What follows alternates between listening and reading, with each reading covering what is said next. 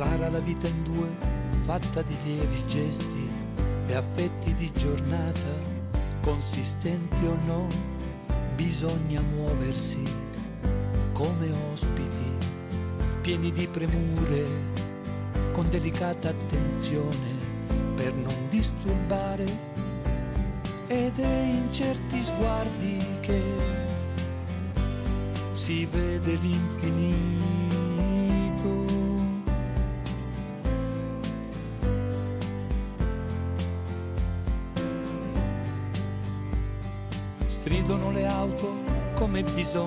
Infuriati, le strade sono praterie, accanto a grattacieli assolati, come possiamo tenere nascosta la nostra intesa? Ed è in certi sguardi che si intravede l'infinito.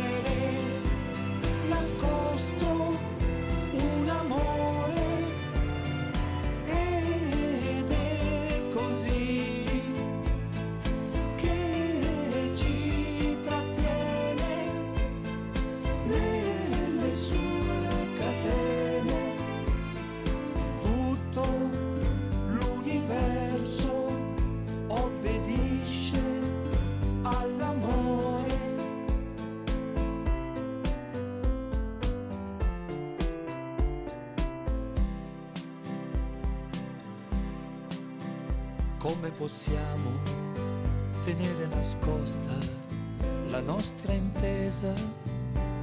Ed è in certi sguardi che si nasconde l'infinito. Es San Batiato. Siempre se puede recurrir a él para recordar que todo el universo obedece al amor. Este, mm, este tema musical, bueno, Batiato es un poco como lo de menos mal que nos queda Portugal. Pues eso, para la- a los efectos de una generación, menos mal que tenemos a Batiato para agarrarnos a él. Aparece mucho en sus letras esa frase, me gusta eh, a mí especialmente el per non disturbare. En varias letras de sus canciones dice para no, no molestar, ¿no? Eh, pero fíjate todo lo que nos está disturbando ahora, ¿no? Las crisis, la pandemia, los volcanes, los terremotos, la guerra. Hay mucho, mucho disturbio en el ambiente. Y con eso nos hemos topado una generación especial, esa que llamamos la de los boomers. Quiero saludar a Bartolomé Seguí, que es un boomer del 62. ¿Cómo estás, Bartolomé?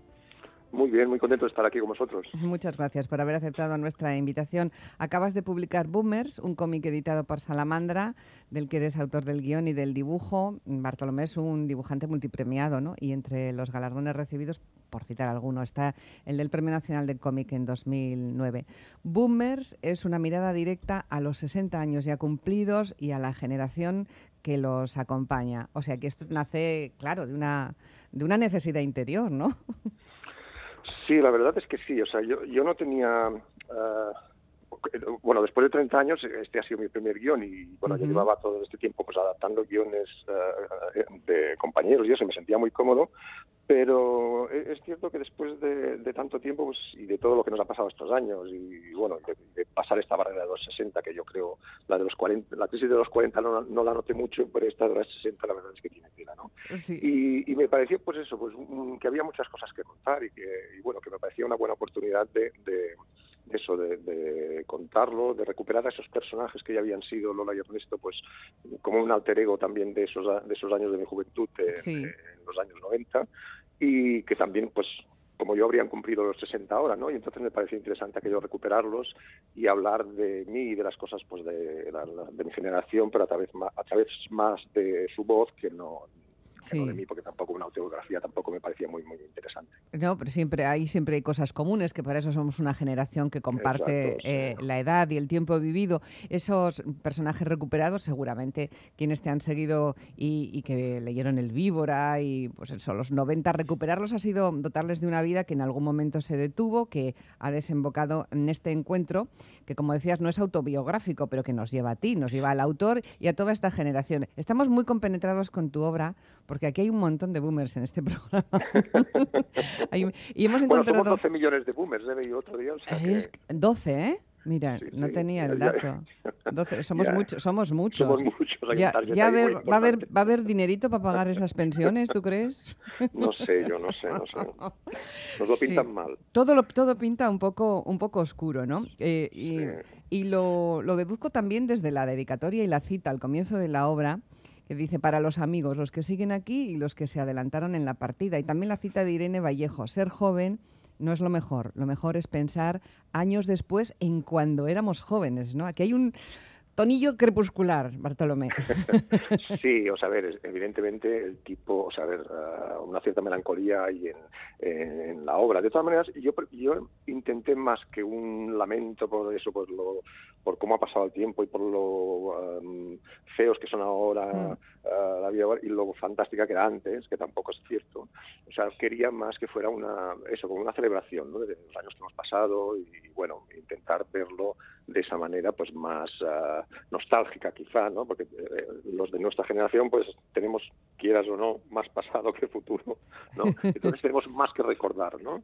Y es cierto que, por ejemplo, con la juventud y con todo lo que hemos vivido, quizá el recuerdo, ¿no? La construcción de lo que fue, que muchas veces, pues entre parejas, pues a veces te das cuenta que, que unos hechos que tú los recuerdas de una manera, pues tu pareja a lo mejor no lo, recuerda diferente, en el fondo tiene más importancia el cómo, el cómo lo recordamos, ¿no? Que no cómo fueron en realidad. Sí, cumplir 60 eh, estoy contigo en que la crisis de los 40 puede haberse dejado sentir. A veces sentimos estas cosas un poco, nada, una cosita leve, pero que sentimos esas cosas un poco por osmosis, ¿no? Porque la está sintiendo alguien, compartes la edad y dices, oye, pues no me estará pasando a mí también. Pero la de los 60, amigo, la de los 60 se hace, se hace desde luego muy presente. Es el vértigo del tiempo se te pone encima, ya en los hombros, ¿no? Sí, yo tengo aquella, aquella imagen que, la decía siempre antes de llegar a este punto, ¿no? Que es aquello de la grapa del cuaderno, ¿no? Dices, cuando, cuando empiezas un cuadernito de tu vida y todo es fantástico y empiezas con buena letra y eso, ¿no? Pero cuando ya has pasado aquello, la grapa, pues ya te empieza a dar un poquillo que van quedando menos hojas y, y, no hay manera de volver atrás, ¿no? Y te da un poquito de vértigo, sí que es verdad. Sí. sí, es cierto. El día es largo y la vida corta. Un mm. retrato, dice la contraportada, por cierto, de este Boomers, costumbrista de una generación desbordada. Y y hay una cita, bueno, se dicen muchas cosas en el, en el libro con las que empatizas enseguida, ¿no? El protagonista, no quiero desvelar nada nada grave que, que, impida a los lectores disfrutar de esta obra, pero el protagonista hace una especie de viaje de reencuentro con uno mismo, pues porque se lo pide un poco el cuerpo, quiere irse lejos, pero termina más cerca, acaba en su Mallorca natal y se encuentra, pues, se encuentra con cosas que, que, han, que, se perciben mucho cuando uno no visita un lugar desde hace tiempo o cuando confronta los, lo que ve con lo que recuerda, ¿no? Y entonces el personaje mm, principal del libro dice, jode dejar de ser el target de tu propia ciudad.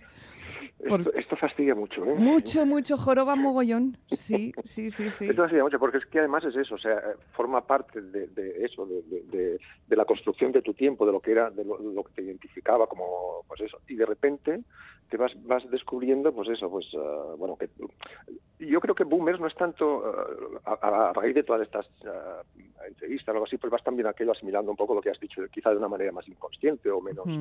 Pero te das cuenta que no, está, o sea, no, es tan importante el paso de, los años, que, es verdad que nos pasa por encima, como que también está pasando tu tiempo, ¿no? Un poco el tiempo este o tu época, ¿no? Y te vas reconociendo menos y también los tiempos te, te reconocen o te, te, apuntan menos como el target de, lo que ahora pues se lleva, ¿no? Y entonces, claro, en la ciudad lo notas mucho, ¿no?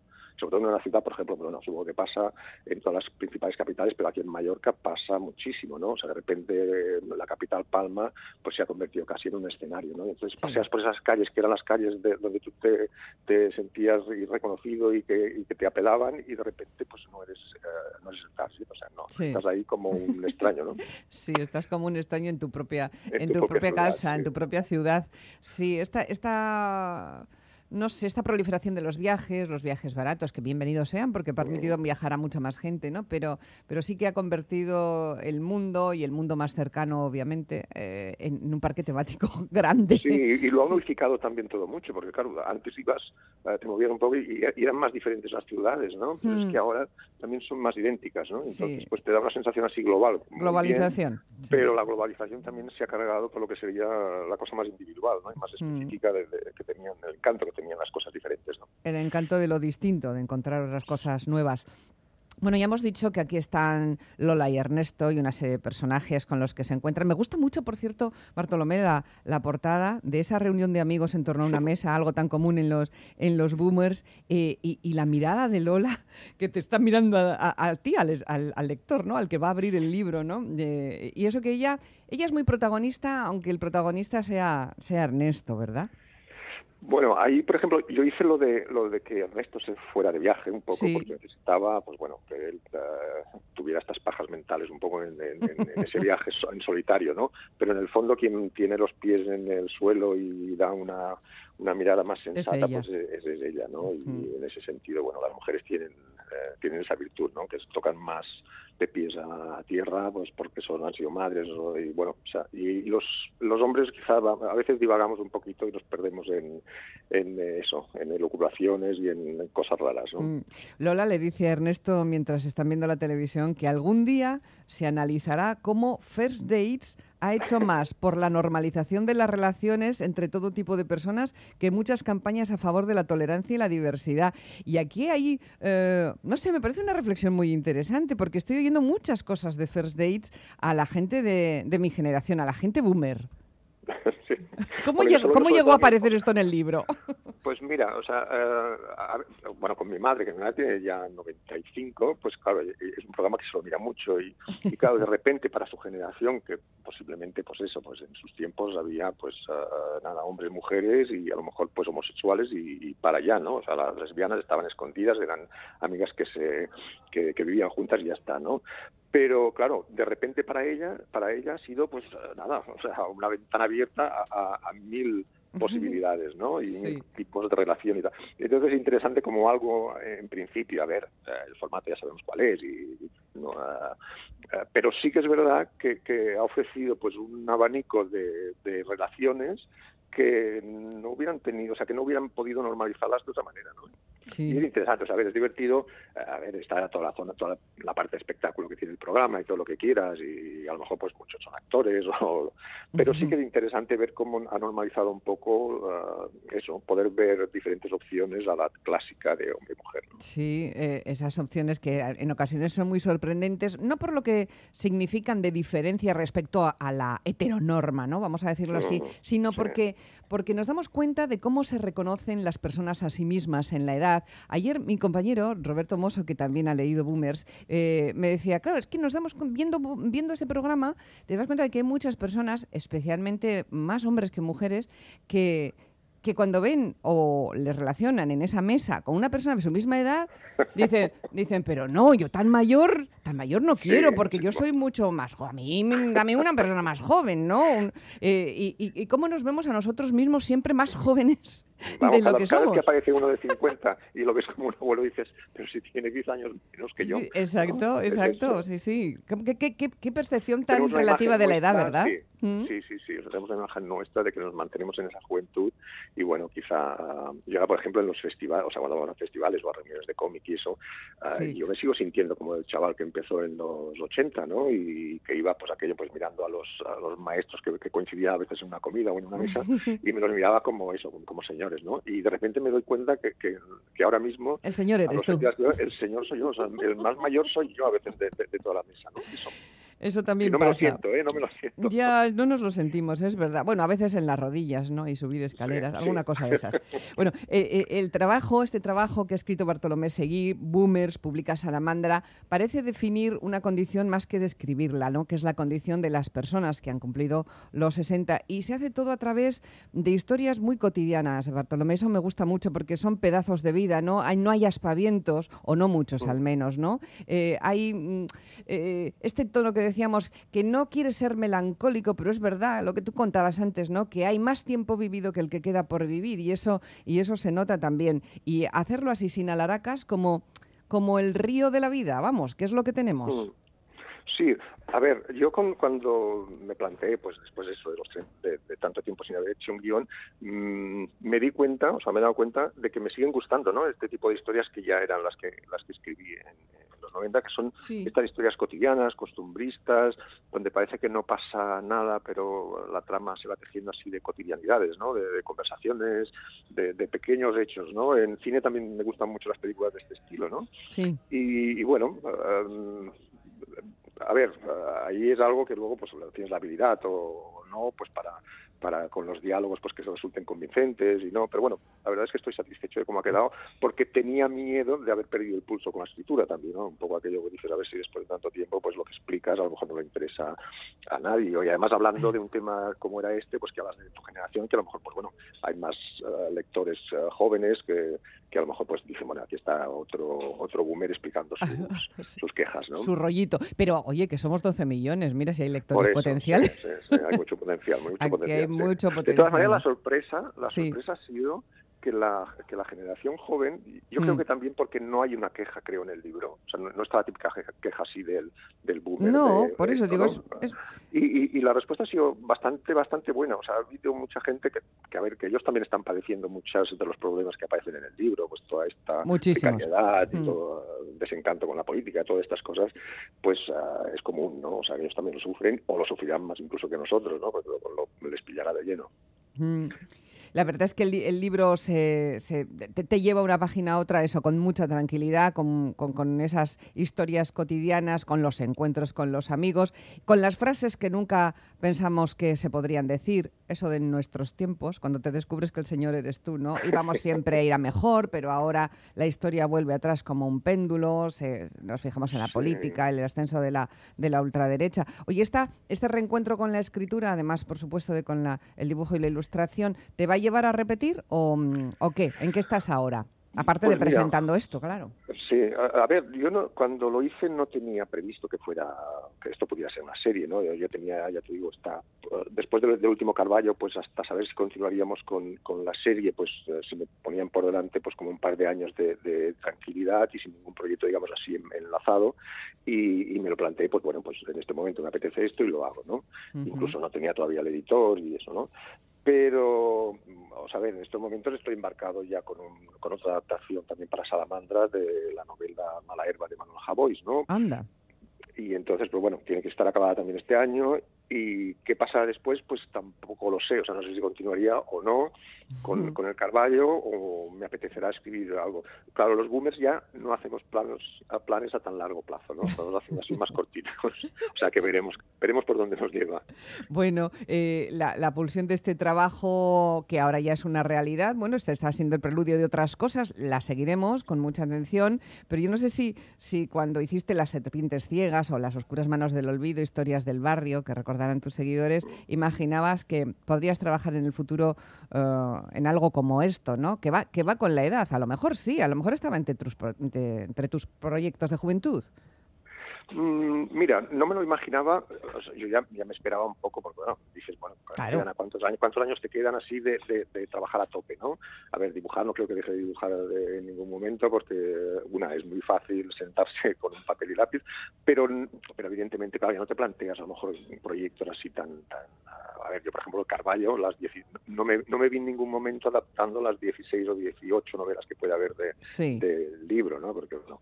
Pero pero bueno, o sea, no me imaginaba no me imaginaba, digamos, que a esta edad, o sea, después de haber hecho todas las cosas, toda la carrera, un poco así ya, que tiene eh, tanto recorrido, eh, verme a estas alturas, pues, pues eso, pues con el con, el, con la aceptación y con el boom, entre comillas, ¿no? que ha habido con este libro. ¿no? O sea, para mí ha sido una, una grata sorpresa.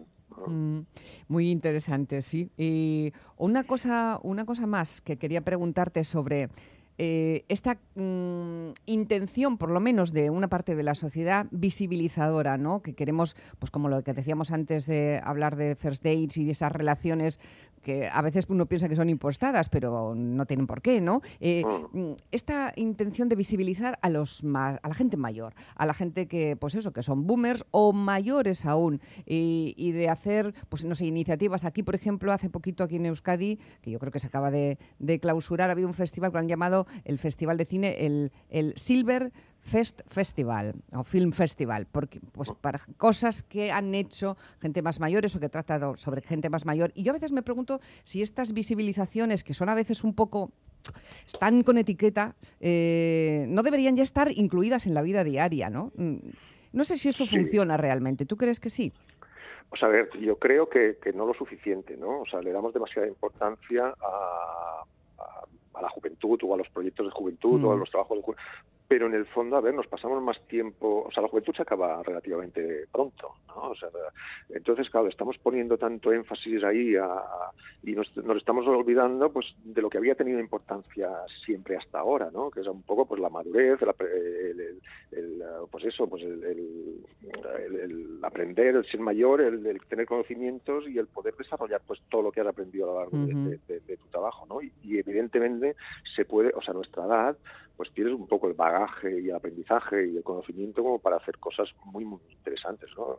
otra, otra cosa es que haya pues uh, eso pues como hay este culto a la juventud pues uh, no encuentren a veces pues el, el camino para, para o las plataformas o lo que sea donde mostrarlo, ¿no? Porque también además es esto, o sea, actualmente los canales pues también están hechos más para gente para gente joven, ¿no? Uh, para la gente mayor que le queda la televisión de... Pues a ver, yo soy de los boomers de la cola de abajo, pero los boomers eh, cogerías hasta los 70 y algo, ¿no? Sí, sí. entonces, claro, para ellos eh, estos tiempos pues les pillan más, más uh, fuera de lugar, ¿no? Sí, ¿qué tiempos?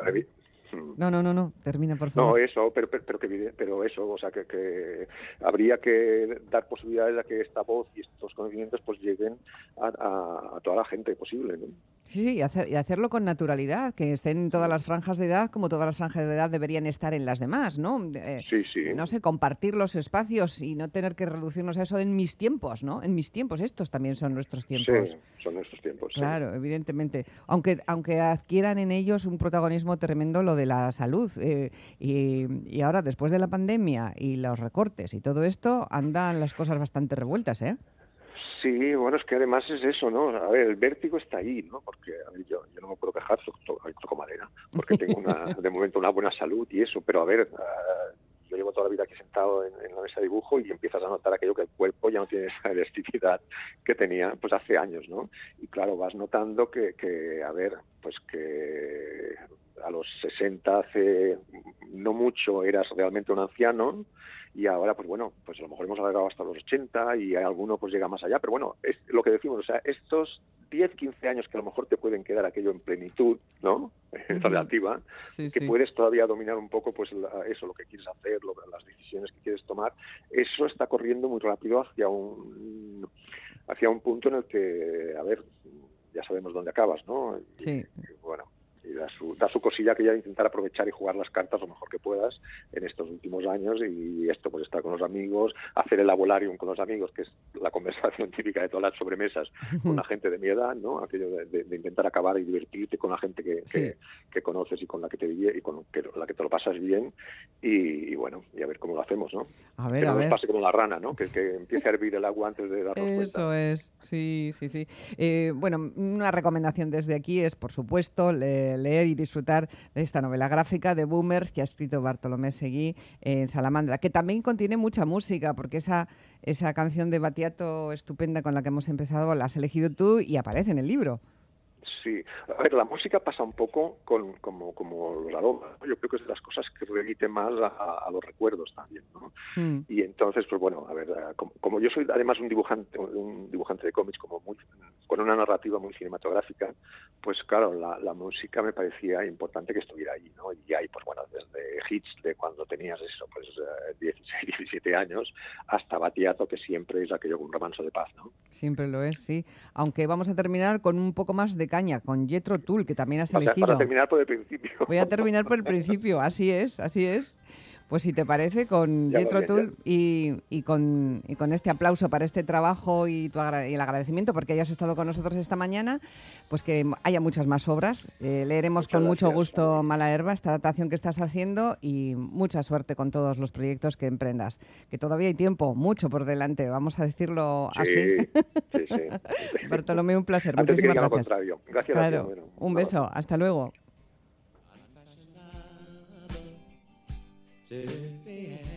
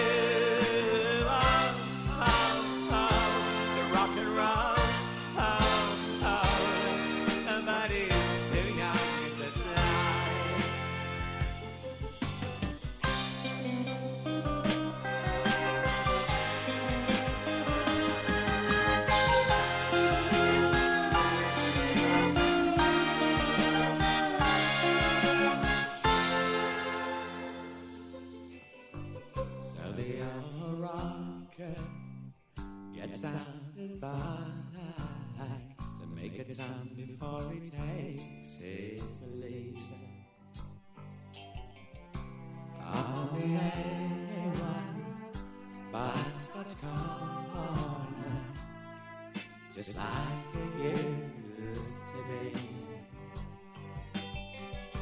And as he flies, tears in